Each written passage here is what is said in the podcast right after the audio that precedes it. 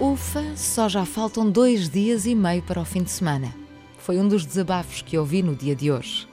E senti-me um bocadinho triste. Não por faltarem dois dias e meio para o fim de semana, mas por saber que há gente que vive assim.